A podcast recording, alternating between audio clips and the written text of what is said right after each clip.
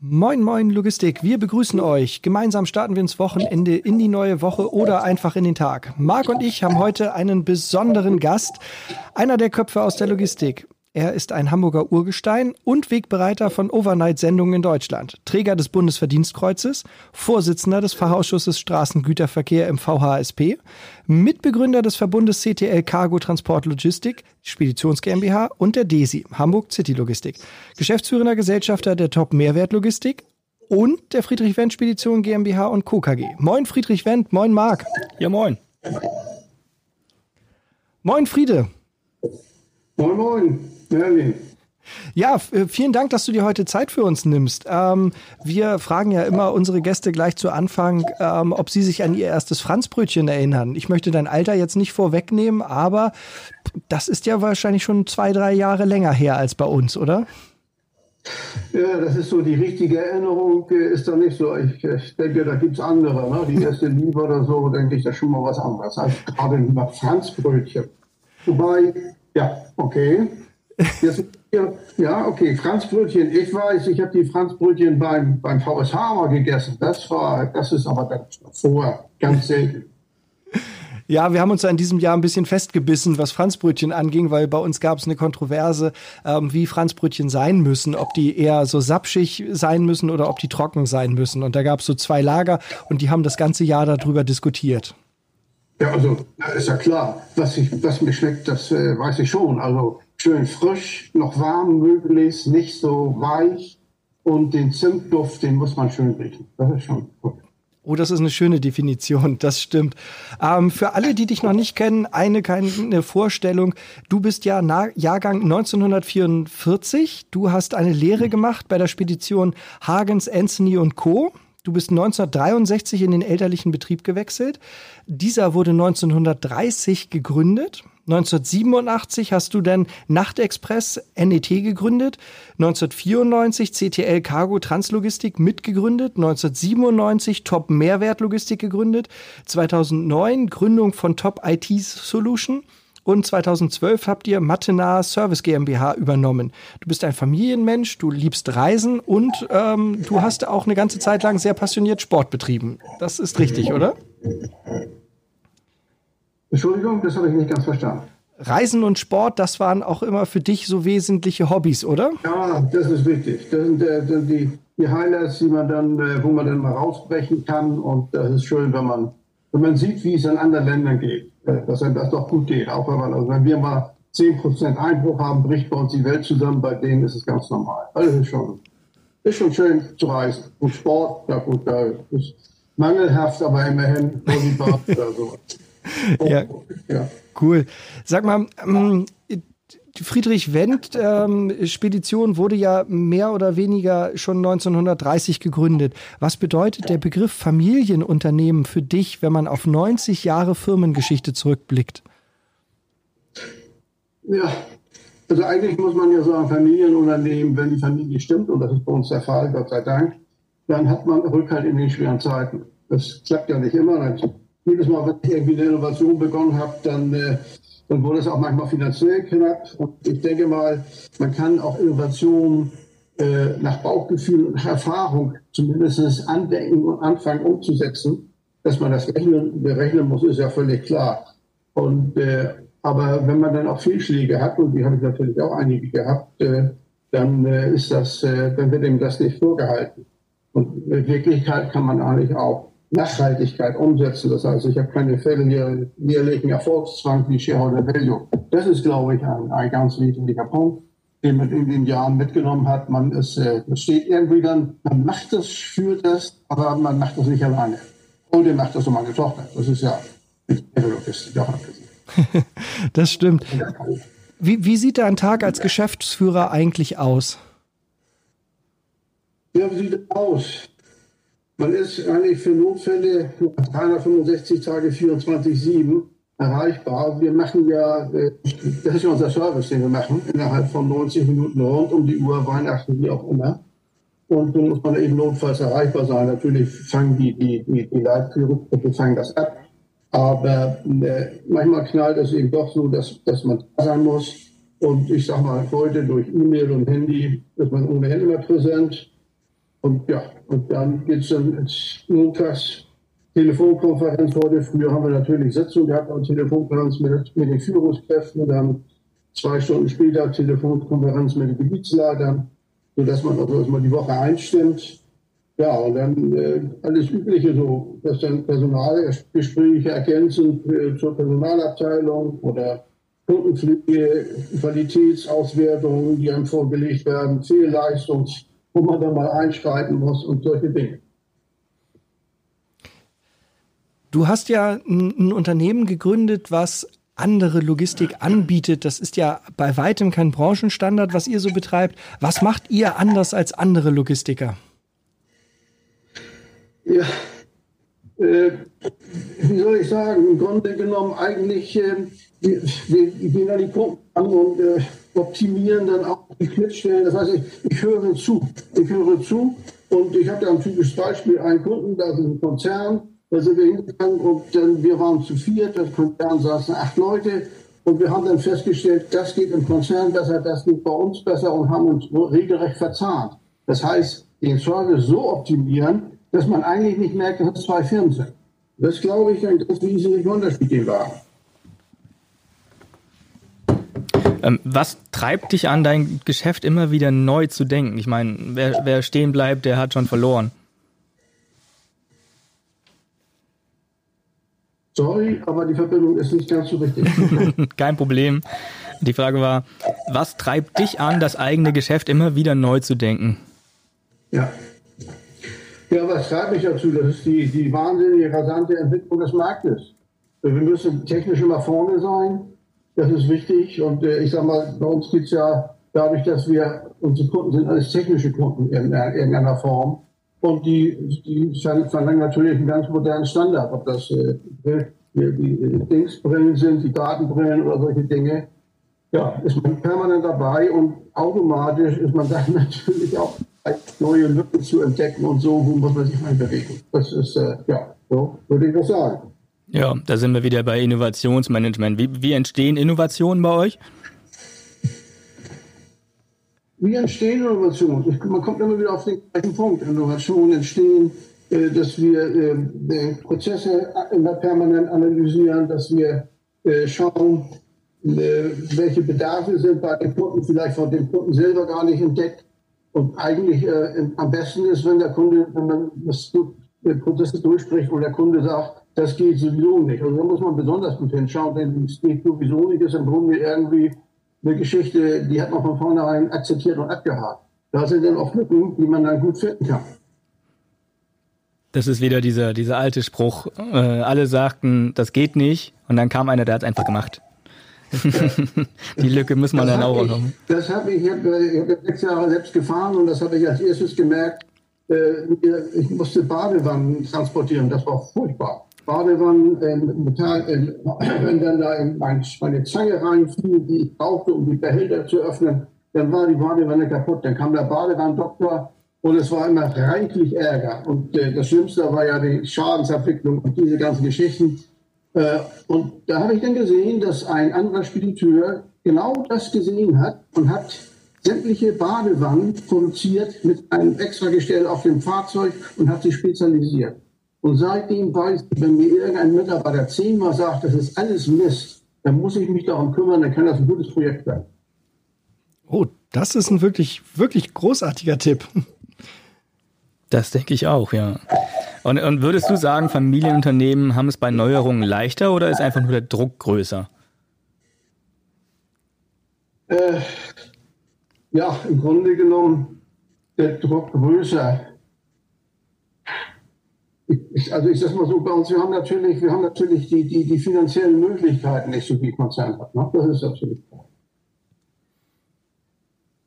Und ansonsten eigentlich, äh, ja, ich verstehe, es ist irgendwie ist die Verbindung nicht so ganz gut. Aber okay, ich glaube. Wir verstehen dich sehr gut.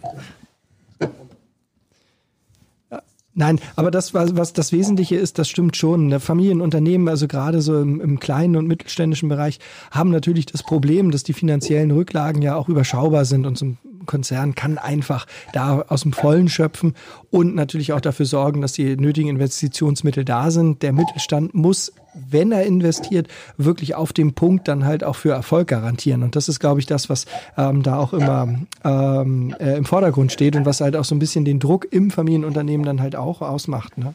Hast du denn für die Ausgestaltung von Innovation ähm, irgendwie Tipps für uns? Naja, gut, ich meine, im Grunde die Ausgestaltung erstmal ist es. Äh es ist ja so, dass man erstmal eine Marktanalyse macht, also hat man eine Idee, dann hat man, macht man eine Marktanalyse wie sieht das überhaupt aus? Äh, ist da, ist da genügend, sind da genügend Bedarfe? Ich meine, da kann man sich ganz leicht verschätzen.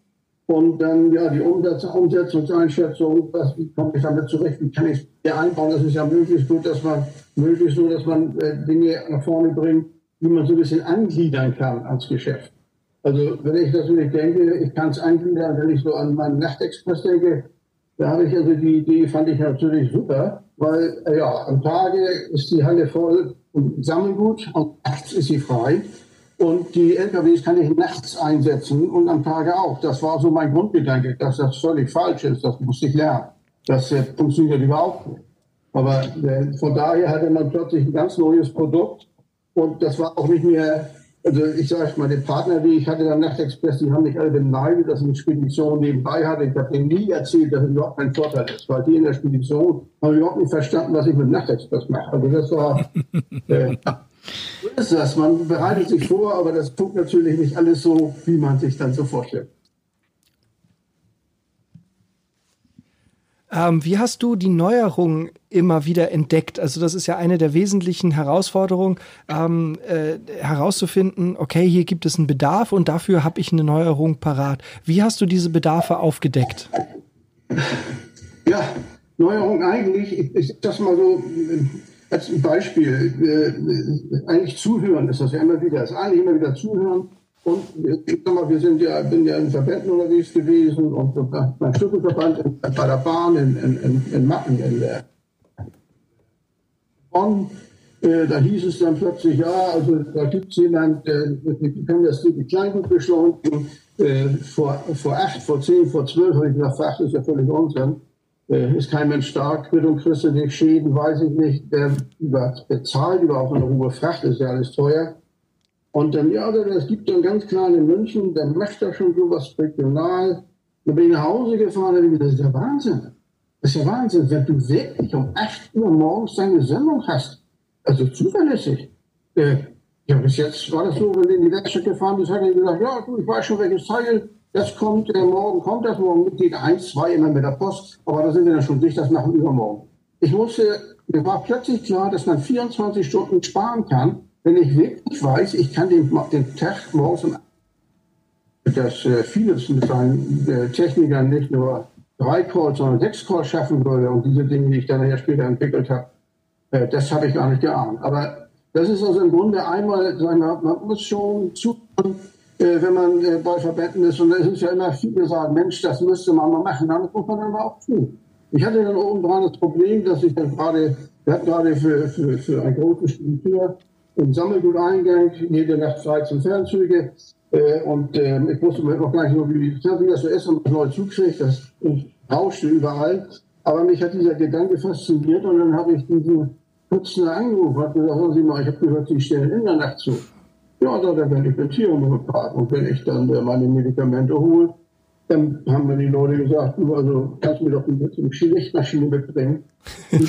ist kaputt gegangen. Du doch wirklich vor die Tür legen. Und da habe ich gedacht, das ist ja Wahnsinn. Und äh, ja, und dann äh, habe ich gesagt, ich schmeiße mich auch, dass wir es bundesweit hinkriegen. Und so haben wir eigentlich den ersten bundesweiten Nachtexpress gefunden. Ja, großartig. Das ist halt echt, ähm, ja, das, äh, die besten Geschichten schreibt halt irgendwie das Leben dazu. Ne? Ja. Ähm. Und ich meine, das Zweite, ich, ich, ich, ich bringe das einfach mal so, das Zweite ist ja unsere Top-Level-Logistik.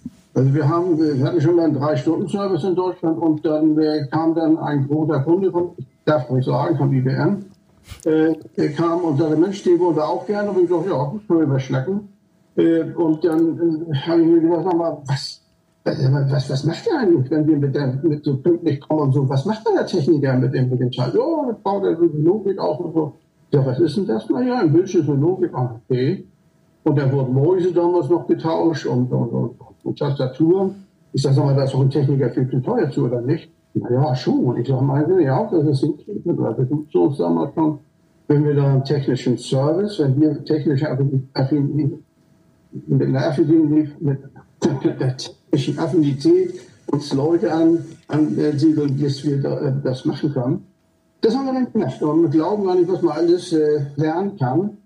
Und äh, ja, und dann ging die dann aus der Tür und dann äh, sagte ich, ja, und nun, was, was, machen wir jetzt besser? Wieso sagt er, besser? Das ist doch Wahnsinn, das ist ja echt die erste technische Kurier, das ist ja super, dass wir sowas auf den Weg kriegen. Und ja, das machen wir doch jetzt, was machen wir denn besser? Naja, wir hatten also diesen drei Stunden Service und er sagte, hm, besser, oder fortschritten wir so anderthalb Stunden. Und dann bin ich dann zu meiner Tochter, ich, sag, ich war dabei, und ich gesagt, wir mal, lass uns mal gucken, ob es überhaupt möglich ist, ganz Deutschland, auch in entferntesten Winkel, innerhalb von 90 Minuten mit Ersatzteilen zu versorgen. Und das haben wir dann auf den Weg gebracht. Das ist heute die Mehrwertkiste, das machen wir schon seit 21 Jahren. Und wenn ich dann höre, höre, was das so gemacht wird, dann, aber man muss auch mal was zu schmunzeln haben. ja, das ist wirklich beeindruckend. Vor allen Dingen, du ähm, kannst ja, das darf man ja kaum sagen, aber du kannst ja mittlerweile auf Erfahrungen aus 60 Jahren Logistik zurückgreifen. Ne? Ähm, was hat sich denn aus deiner Logistik, also aus deiner Sicht so in der Logistik in den letzten 60 Jahren so maßgeblich verändert? Also ich, ich sage schon immer, Daten sind heute, Informationen sind wichtiger als Ware nicht ganz wichtig. Aber äh, früher, äh, die, die, die, dass wir genau wissen müssen, wo welches Teil des Wandes zugestellt wird. Und die, also die Information wird bei Ausschreibungen ganz hoch angesiedelt. Mhm. Und äh, dass die Ware läuft und dass die Qualität gut ist, setzt man eigentlich voraus. Ich glaube, das ist ein, ein großer Unterschied. Das glaube ich auch. Also Daten werden, werden auch für uns natürlich immer wichtiger. Gibt es irgendwas, was du von früher vermisst? Hat sich die Logistik in eine Richtung entwickelt, wo du sagst, das ist schade, dass das nicht mehr so ist? Da merkt man dann doch, dass ich drei Tage älter bin, also der Handschlag, ne? Vereinbarung per Handschlag. Das war eigentlich äh, normal und das war, das war alles verlässlich und äh, man ist nicht nachher in die Verträge reingegangen und nachdem man sich dann richten musste, weil man sie ausgearbeitet hatte. Und dann kann man froh sein, wenn man sie richtig ausgearbeitet hat. Das ist ja heute normal, wenn es brennt. Das gab es früher nicht. Da wurde sich Handschlag und dann haben wir uns das geteilt oder wie auch immer. Das war, war schon schön. Und die erste Zeit, wie dann die IT kam, wie wir die erste Festplatte kriegten, diesen Spaß, den wir damit gemacht gehabt haben, die ganze Nacht mit Arbeit und all sowas, war eine schöne Erinnerung. Heute muss man die Programme nehmen, wie sie da sind. Damals konnte ich noch programmieren, heute bin ich froh, dass ich Laptop anschalte. das ist sehr gut, ja, das stimmt. Es wird alles immer, immer, immer komplexer. Ähm, ähm, du, du, bist ja nun auch seit, seit, seit Jahrzehnten Unternehmer und hast ja auch mitbekommen, ähm, was der Staat getan hat oder halt auch eben nicht getan hat. Gerade jetzt in der Corona-Krise wird dieses Thema ja auch kontrovers diskutiert. Was könnte denn der Staat besser für uns als Logistikunternehmen machen?